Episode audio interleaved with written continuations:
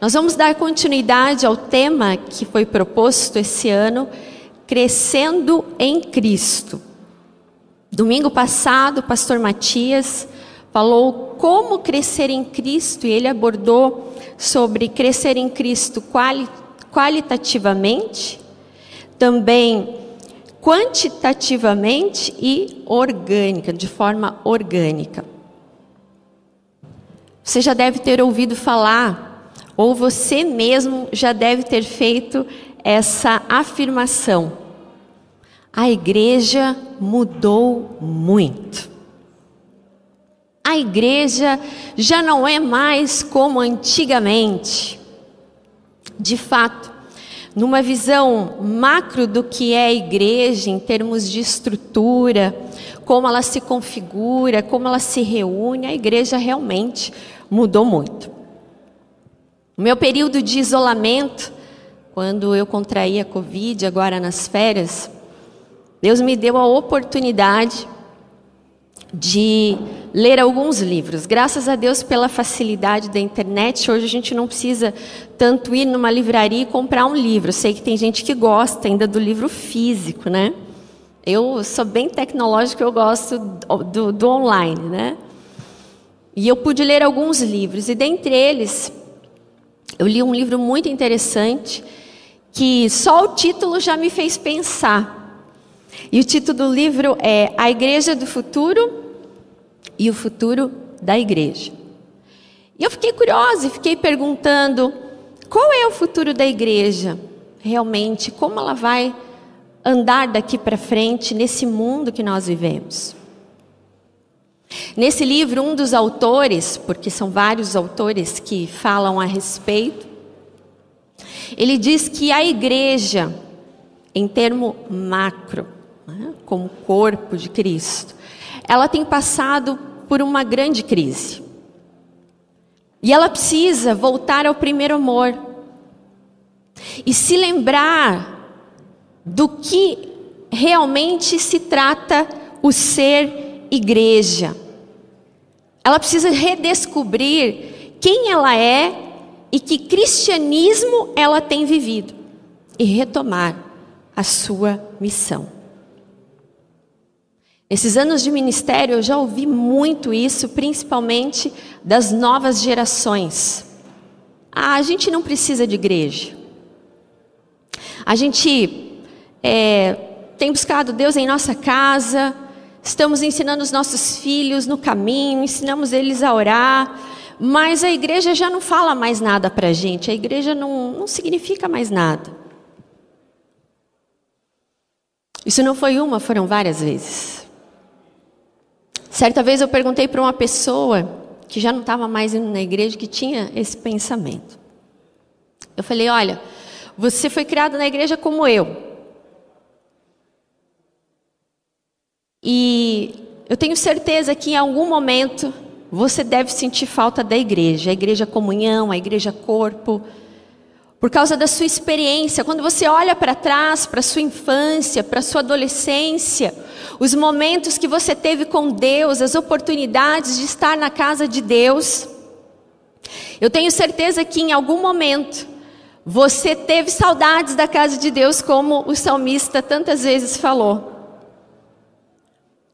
E essa pessoa disse: de fato, quando eu penso em igreja, nossa, me vem uma coisa boa. Era tão bom. Aquele clima, aquelas pessoas, as amizades. Falei, e é isso que tem te fortalecido no dia de hoje.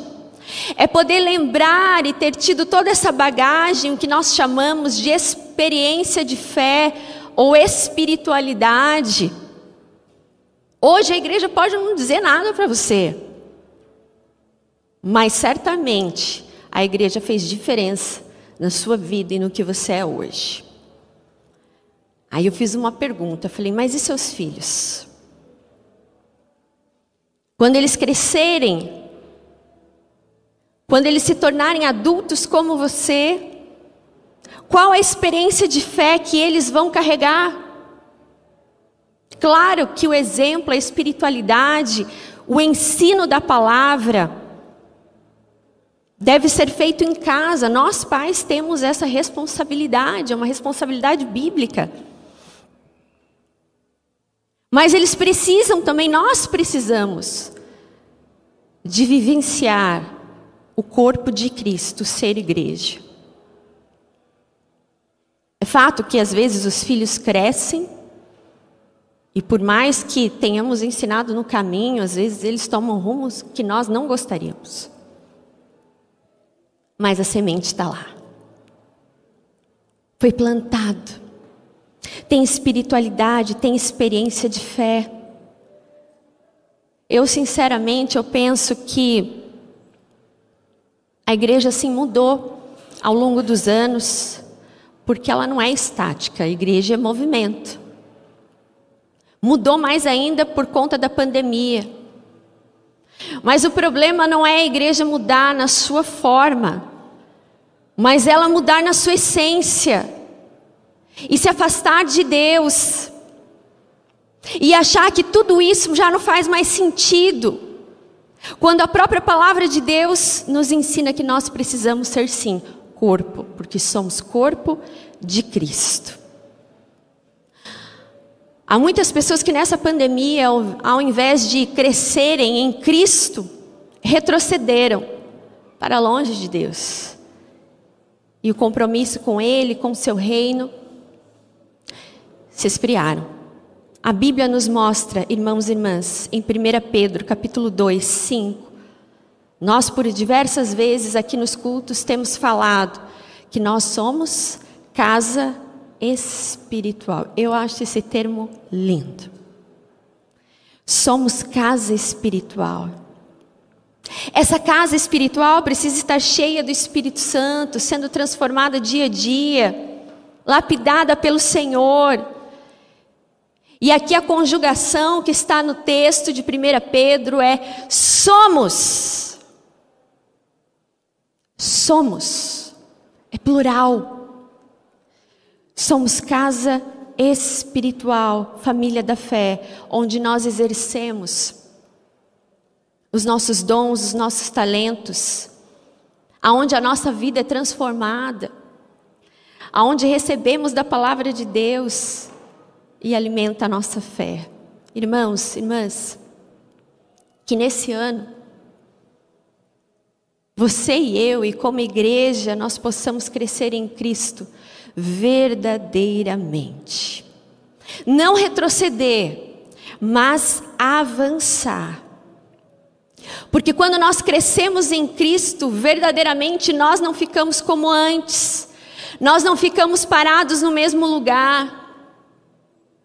Porque Cristo faz algo novo todo dia em nós, Cristo faz algo novo todo dia, quando nós nos reunimos como comunidade, seja no templo, seja nas casas. A igreja é movimento e ela não pode se apartar da sua essência como corpo de Cristo, que o busca cada vez mais. Após essa introdução, eu gostaria que você abrisse a sua Bíblia no Evangelho de João, e nós vamos estudar à luz da palavra de Deus. Evangelho de João, capítulo 4. Nós vamos falar crescendo em Cristo verdadeiramente como igreja. É um texto que fala do encontro de Jesus com a mulher samaritana. E eu gostaria de levar você, através do Espírito Santo, a termos um novo olhar sobre esse texto.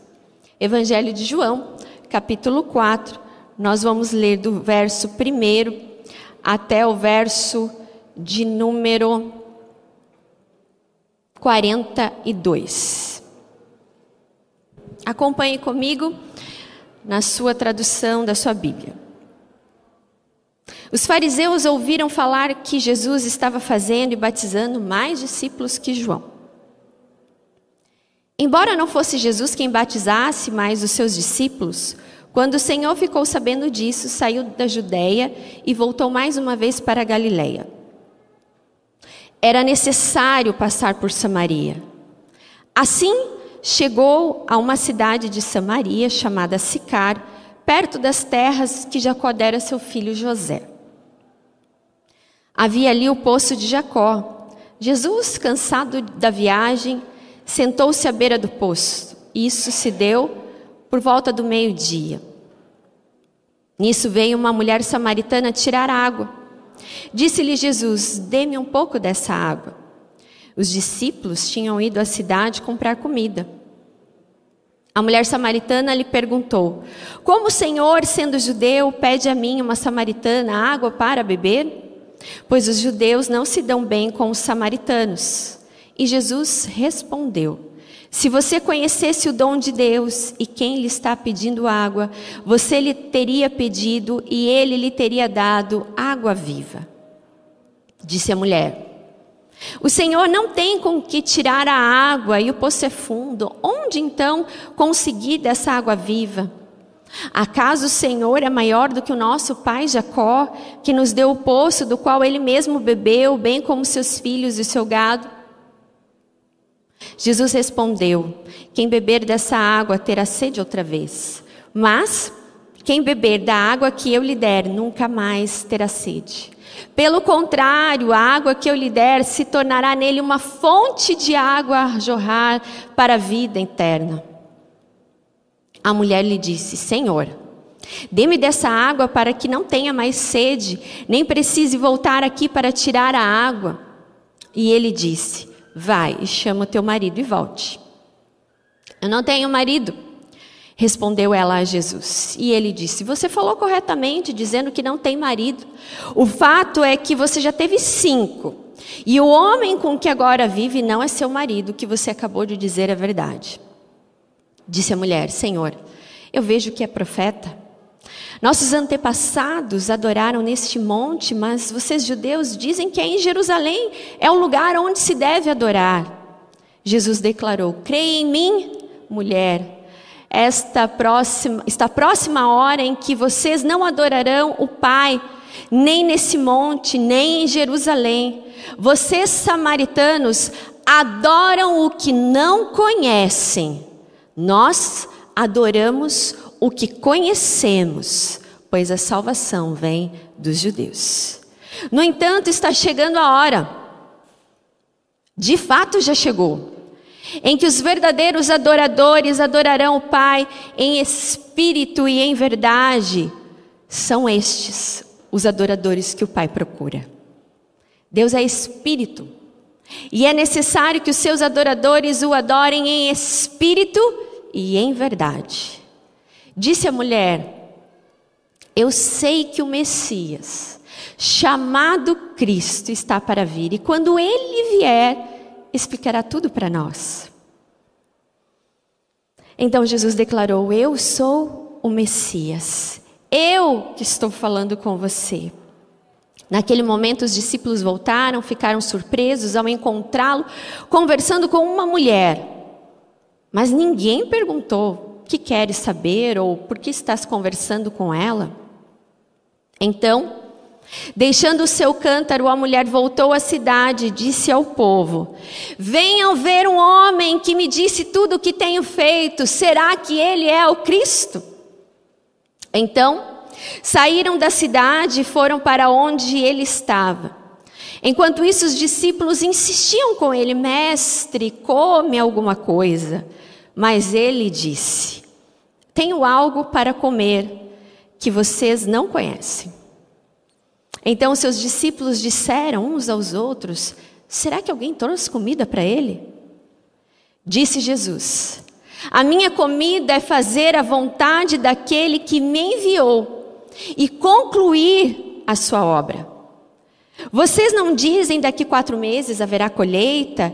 Eu lhes digo: abram os olhos e vejam os campos, eles estão maduros para a colheita. Aquele que colhe já recebe o seu salário, colhe fruto para a vida eterna. De forma que se alegram juntos o que semeia e o que colhe. Assim, é verdadeiro ditado: um semeia e o outro colhe. Eu os enviei para colherem o que vocês não cultivaram. Outros realizaram o trabalho árduo e vocês vieram a usufruir do trabalho deles. Muitos samaritanos daquela cidade creram nele por causa do seguinte testemunho dado pela mulher. Ele me disse tudo o que tenho feito. Assim, quando se aproximaram dele, os samaritanos insistiram em que, que ele ficasse com eles e ele ficou dois dias. E por causa da sua palavra, muitos outros creram. E disseram à mulher: Agora cremos, não somente por causa do que você disse, pois nós mesmos o ouvimos e sabemos que este é realmente o Salvador do mundo. Até aqui. Amém? Nós precisamos, em primeiro lugar, encontramos nesse texto de Jesus, a mulher samaritana e os seus discípulos, com esse diálogo, nós entendemos e podemos afirmar que, em primeiro lugar, nós precisamos crescer em Cristo como igreja quando nós buscamos intimamente. Eu ia usar a palavra que nós precisamos crescer em Cristo como igreja individualmente. Mas eu preferi não usar esse individualmente para não confundir os irmãos e para não legitimar um conceito que já existe aí. Ah, eu sou a igreja. Nós somos de fato a igreja, mas também nós somos igreja no coletivo, porque Cristo se sacrificou por nós, por cada um de nós. Esse crescimento que nós devemos buscar em Cristo é um crescimento que deve vir, primeiramente, pessoal, que deve causar o mesmo efeito que causou na vida daquela mulher samaritana, de beber da água que só Jesus tem para dar e deixar que do nosso interior fluam os rios de água viva, porque buscamos a Deus e somos saciados pela Sua água, por aquilo que Ele nos alimenta, pela água que sacia a nossa sede. A vida da mulher samaritana estava toda errada. Haviam comportamentos dos quais ela precisava se arrepender dos quais ela precisava entender que eram errados, que não eram os planos de Deus para ela.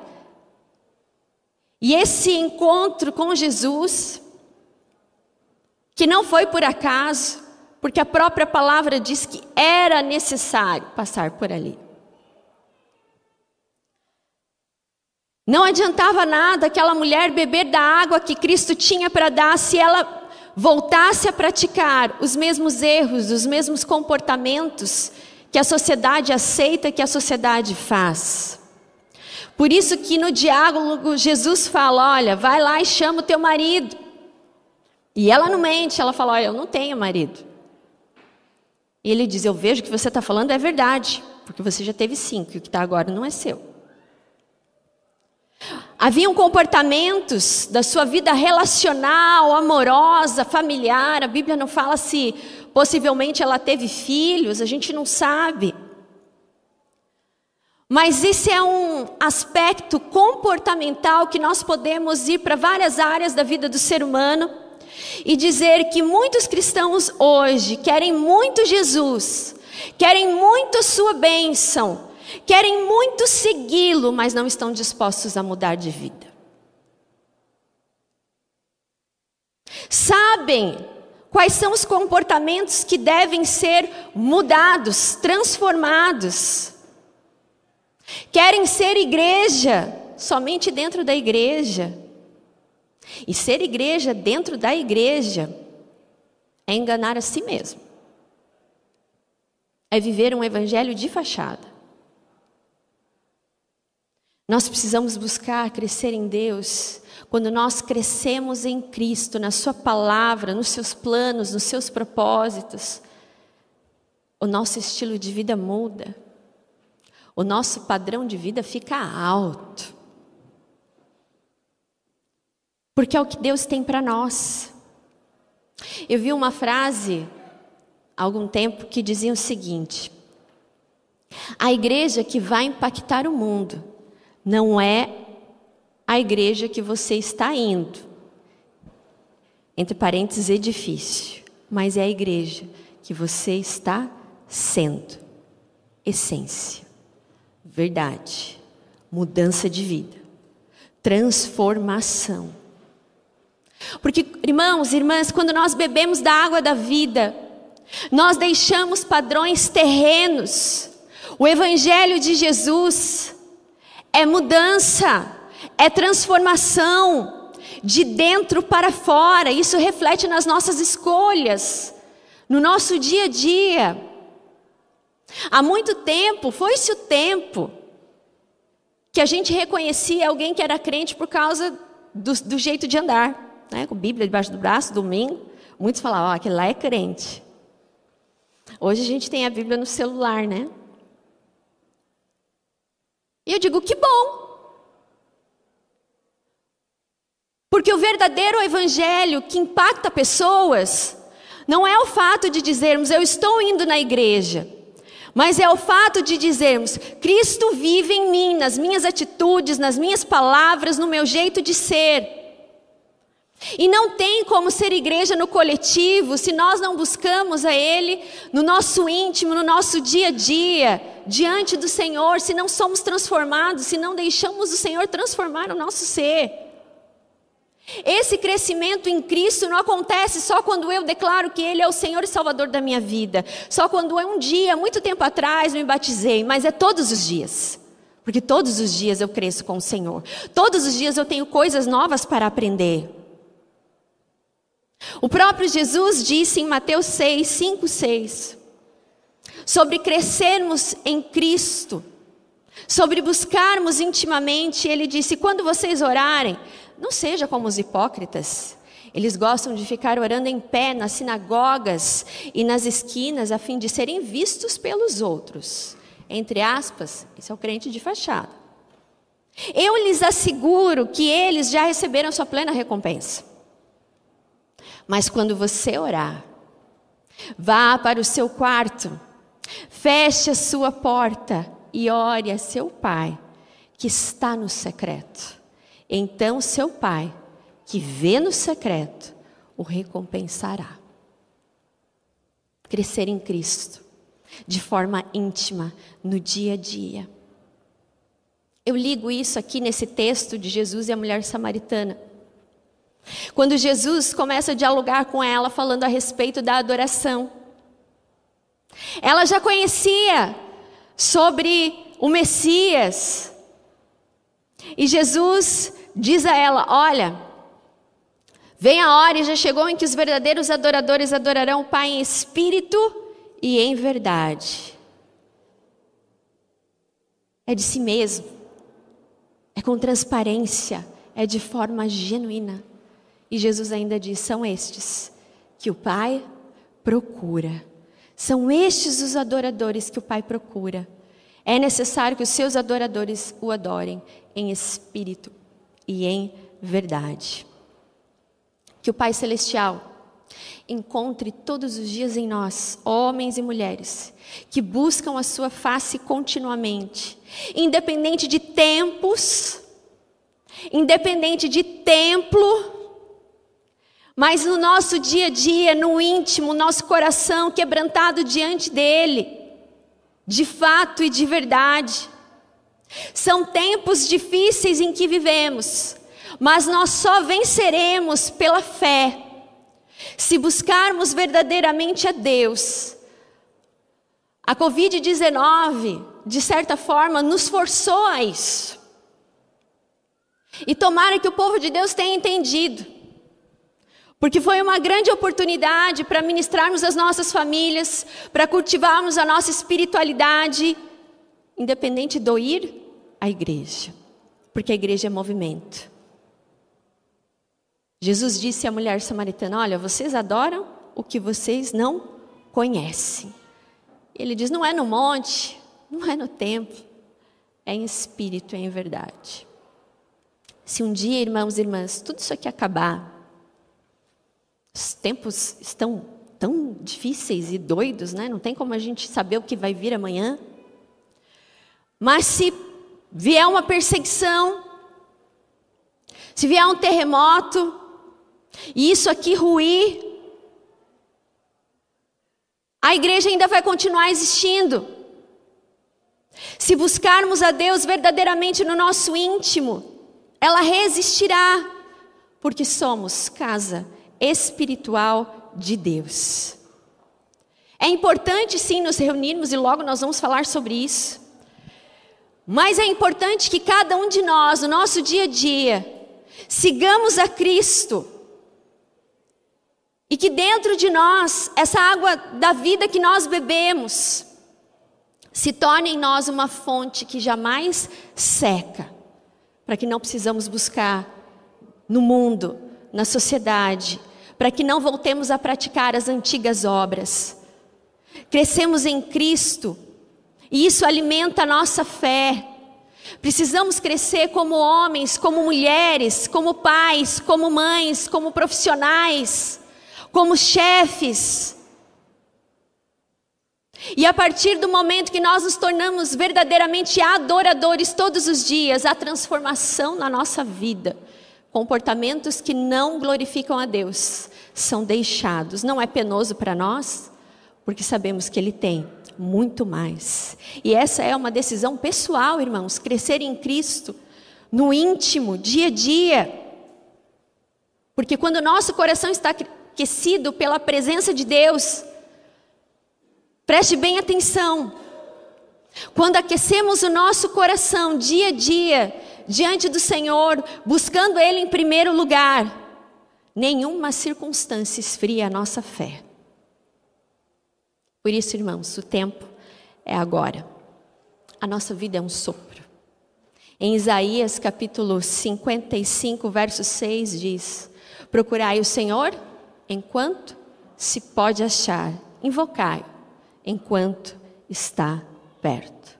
Que cresçamos em Cristo, dia a dia individualmente, mas também, em segundo lugar, nós precisamos crescer verdadeiramente como igreja, coletivamente como comunidade do reino de Deus.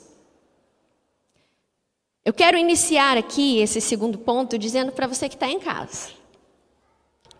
É muito bom estar em casa, a gente também já teve essa experiência, né? Somente nos dias frios, Curitiba fria, gelado, né? Foi, mas foi um tempo. A gente sabe que ainda o tempo exige de nós cuidados. Mas estar aqui, irmãos e irmãs, é algo maravilhoso. Quando começou a pandemia, quando eu tive que entrar por aquela porta, o único que estava aqui era o Arthur. E eu me segurei para chorar. Mas daí na hora que eu vi ele, eu não aguentei, eu chorei. Eu falei assim, ah, não, não tem como. Foi triste, foi doloroso. Mas o Senhor consolava sempre meu coração, dizendo: Olha, todos estão bem, é isso que importa a igreja vai continuar.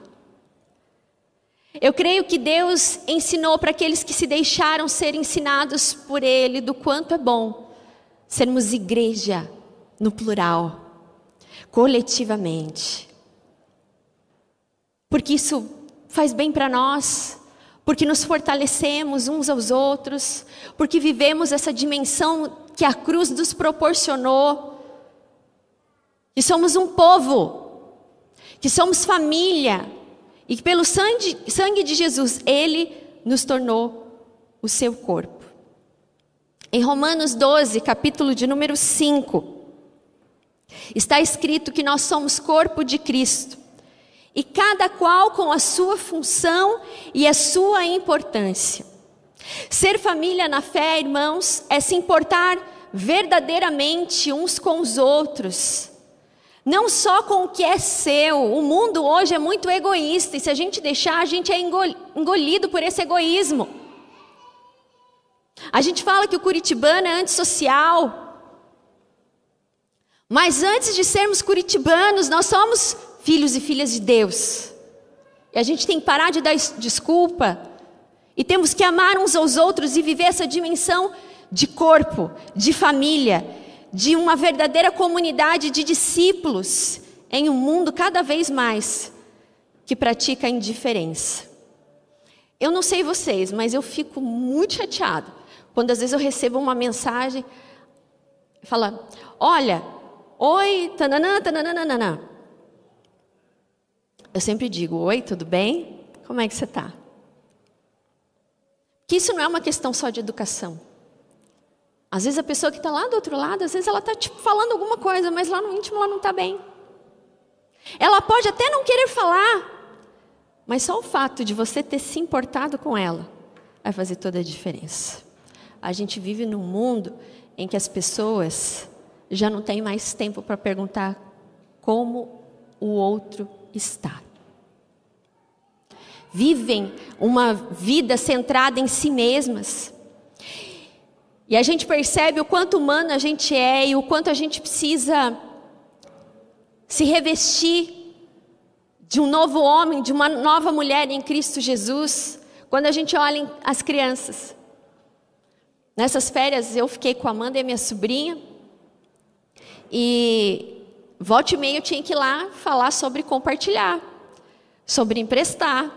Eu disse, ó, tem que brincar junto, tem que saber compartilhar, tem que saber emprestar. E isso vai passando ao longo dos anos, crescendo, e a gente ainda vai praticando um certo egoísmo.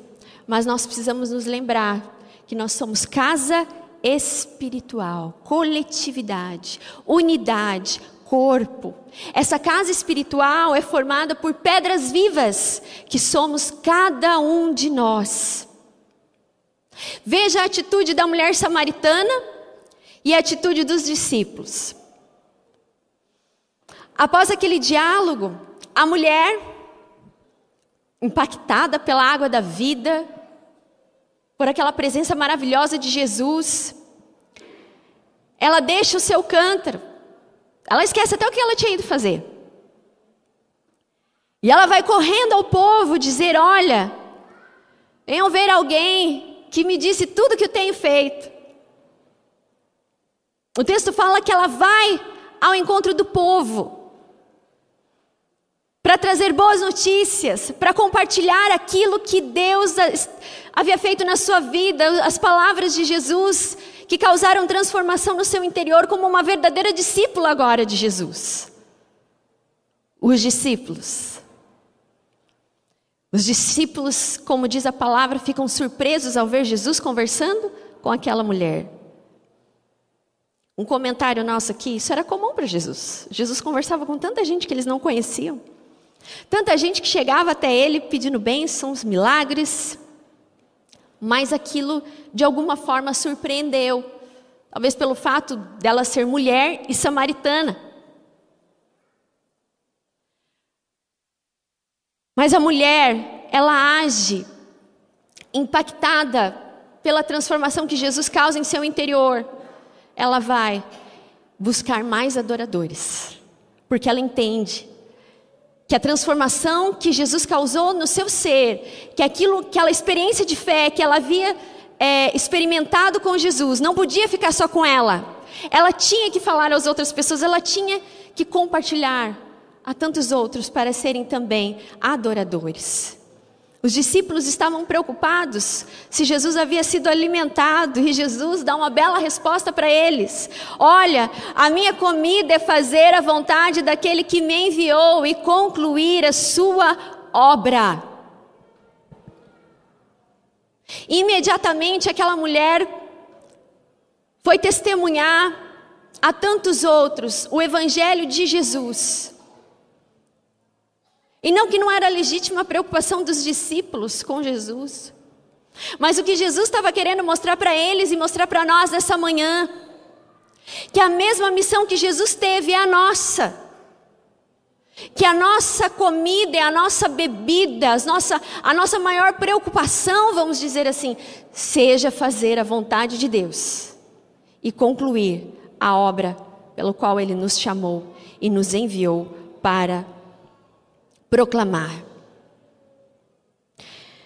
Nós crescemos como igreja quando nós entendemos que o Evangelho de Jesus não é só para nós. Se nós ficarmos em si mesmados, nós perdemos a dimensão de corpo. Todos nós temos nas nossas famílias, na nossa vizinhança, no trabalho, pessoas que nós nos relacionamos.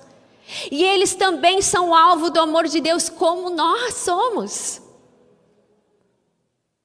Nós não podemos ficar isolados para sempre do mundo, porque Jesus nos enviou para fazer a diferença onde Ele tem nos colocado e como comunidade de discípulos, a nossa missão é fazer discípulos. Jesus, mesmo sendo filho de Deus, tendo toda a autoridade, unção, poder, Ele chamou doze pessoas, os discipulou. E esses doze, durante a vida e ministério de Jesus, compreenderam, mesmo que depois que eles precisavam dar continuidade a essa missão para que o evangelho se multiplicasse e vivessem e crescessem em Cristo através do evangelho no coletivo, na comunidade. Voltemos à pergunta: qual o futuro da igreja? Ela precisa se reinventar? Não. Eu acredito que estruturas, meios, ferramentas são instrumentos de Deus para nós, para alimentar a nossa fé e cumprirmos a sua missão.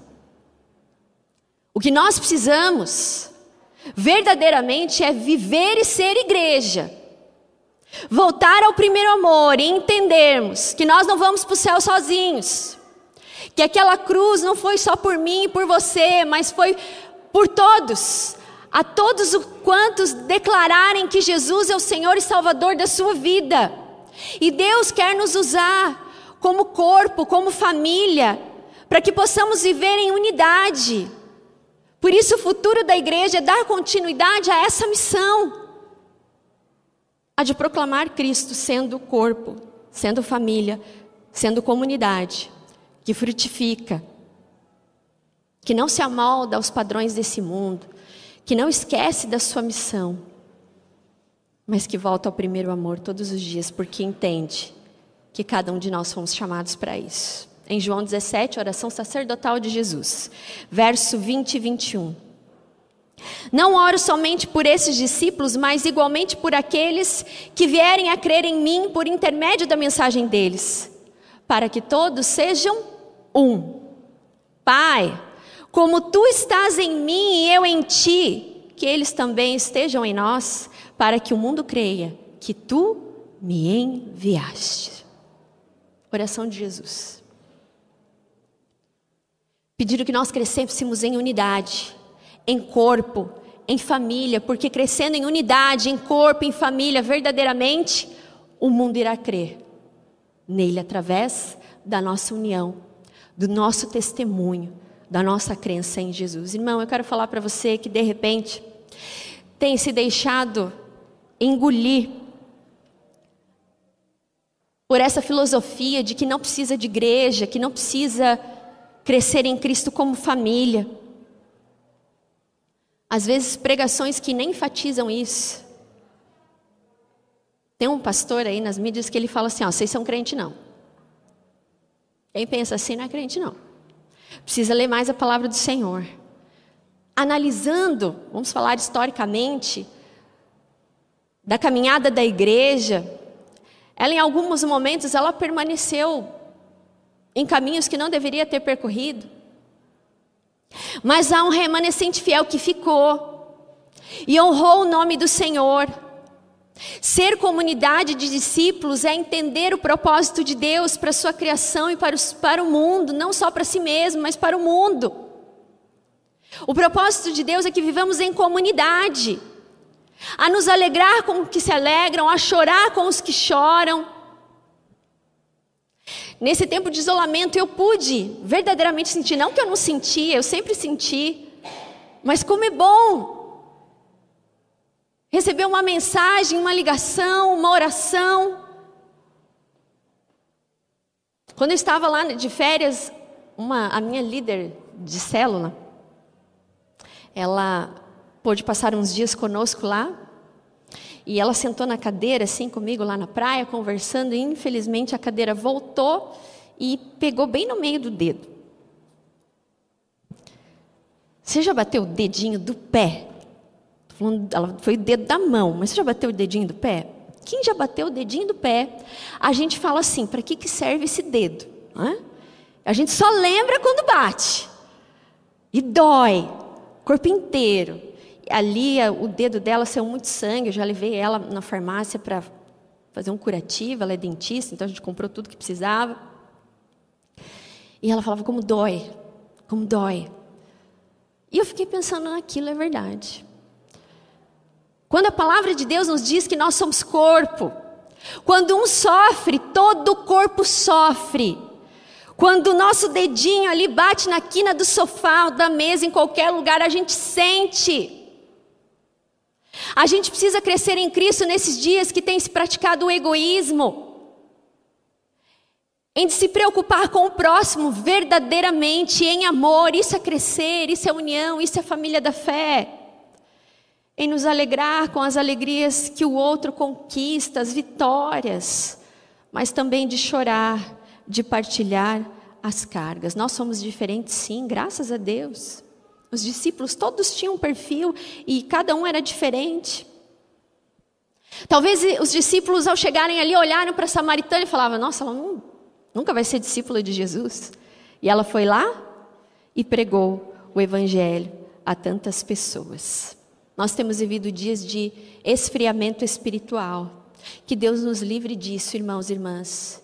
Que Deus nos livre de não vivermos de fato o que é ser igreja como o corpo do Senhor, mas que nós possamos experimentar dessa bênção que é ser corpo de Cristo, que é desempenhar os nossos dons, os nossos talentos, para a honra e glória do Senhor e testemunhar através da nossa vida, da nossa união, aquilo que Deus tem feito em nós, mas também no nosso meio.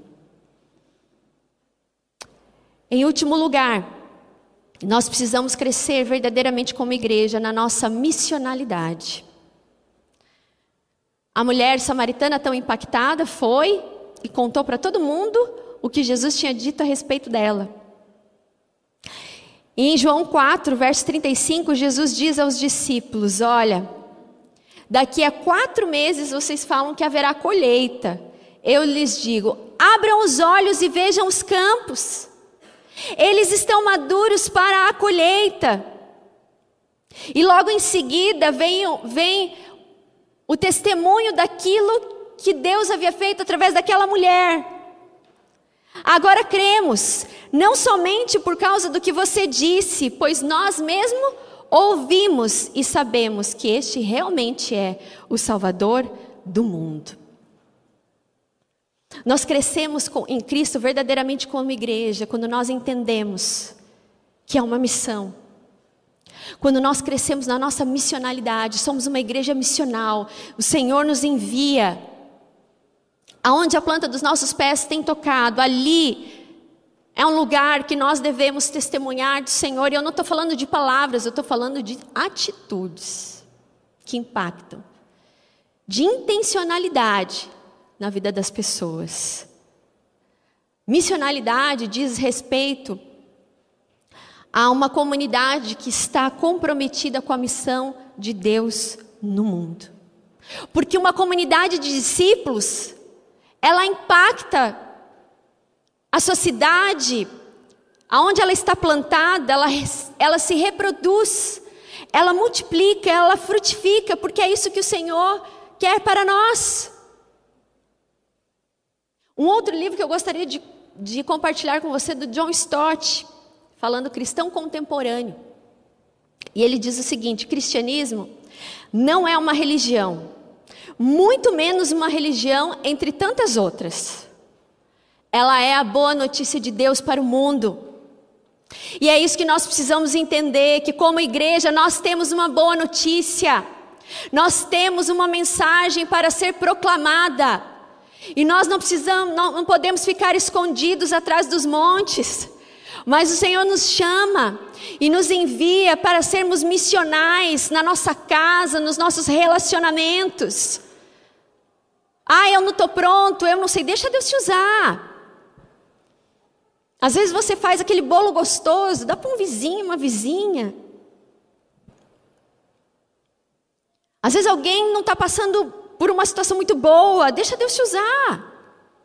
Deus vai dar as palavras.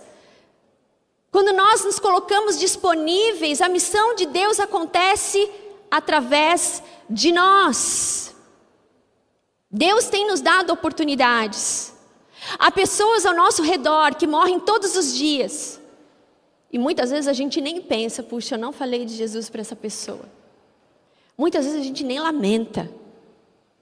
Nós precisamos crescer como igreja em Cristo na nossa missionalidade, comprometidas com a causa de Cristo, engajadas na missão de Cristo de torná-lo conhecido a todas as pessoas.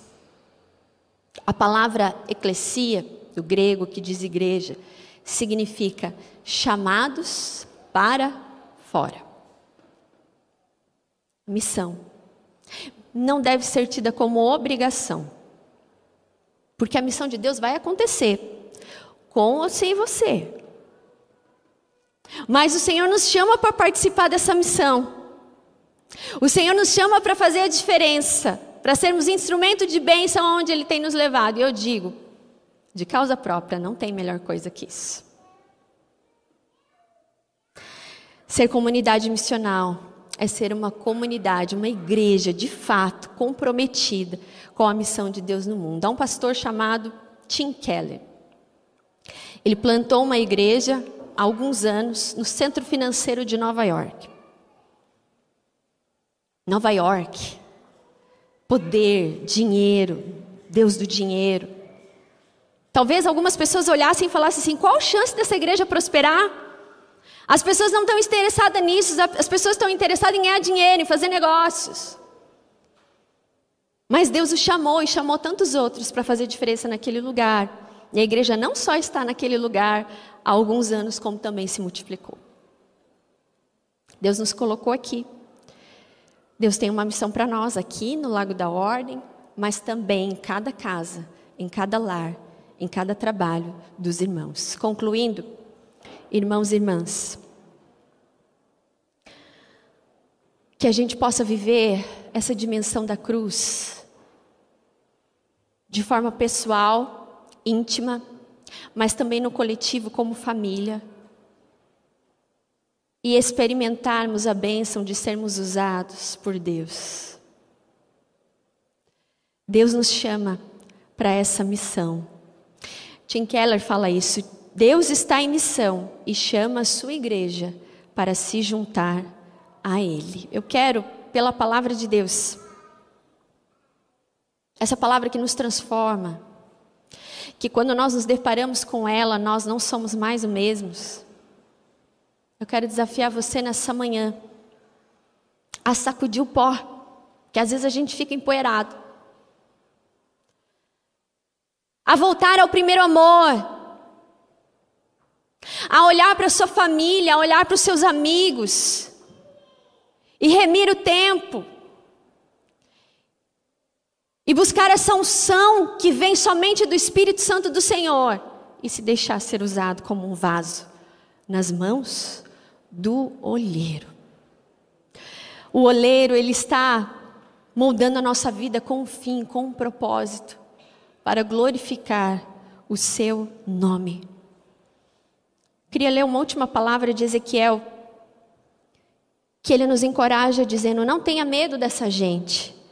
Você lhe falará as minhas palavras, quer ouçam, quer deixem de ouvir, pois são rebeldes. Fale. Com palavras, com atitudes, deixe ser usado pelo Senhor. Eu queria, para finalizar, contar dois testemunhos que eu experimentei nessas férias. Um deles que uma vizinha a gente não conhece porque a gente não vive muito lá, não é? Vivemos mais aqui em Curitiba. Eu não me lembro se foi quarta ou quinta-feira daquela semana. uma menina de 25 anos se jogou da janela do quinto andar, no mesmo andar que o nosso.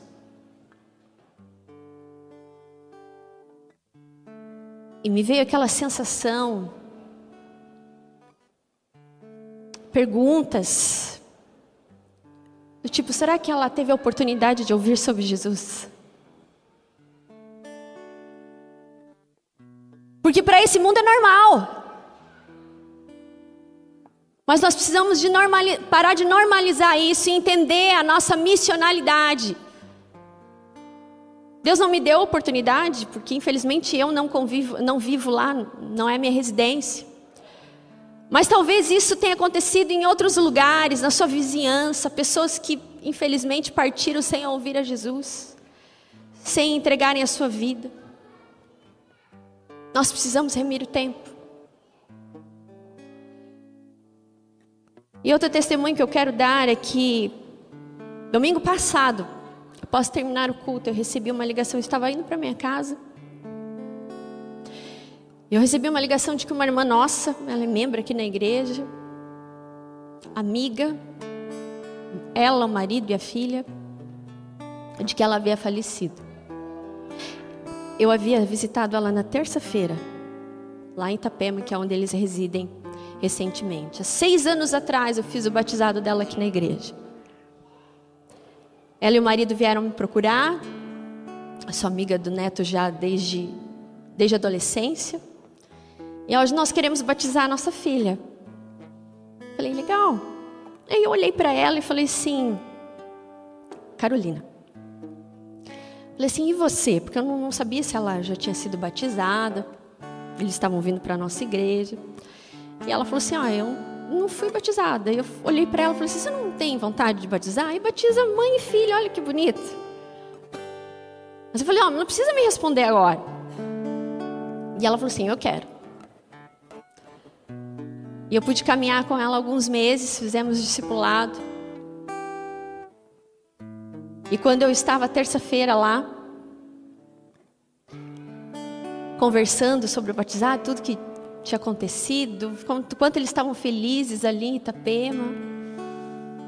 Ela olhou para mim e falou assim: Olha, foi o melhor momento que eu vivi na minha vida. Fiquei feliz, grata. Falei: Puxa, que bom. Que Deus continue abençoando. E no domingo o Senhor a chamou. Eu me senti golpeada. Porque eu tinha acabado de ir lá. Deus me deu a oportunidade de ouvir aquelas palavras e ter a certeza de que aquela vida foi uma vida salva por Jesus. Triste, muito triste. Chorei junto com eles. Filha de seis anos, 34 anos. E a gente se enche de perguntas porque somos humanos mas ela combateu o bom combate. E o marido dela olhou para mim e falou: Olha, Priscila, eu não tenho dúvida de que ela está com o Senhor, de que tudo aquilo que ela declarou e professou era propósito do Senhor, que ela tomasse aquela decisão lá. Eu quero falar para você, às vezes, a gente acha que é tarde.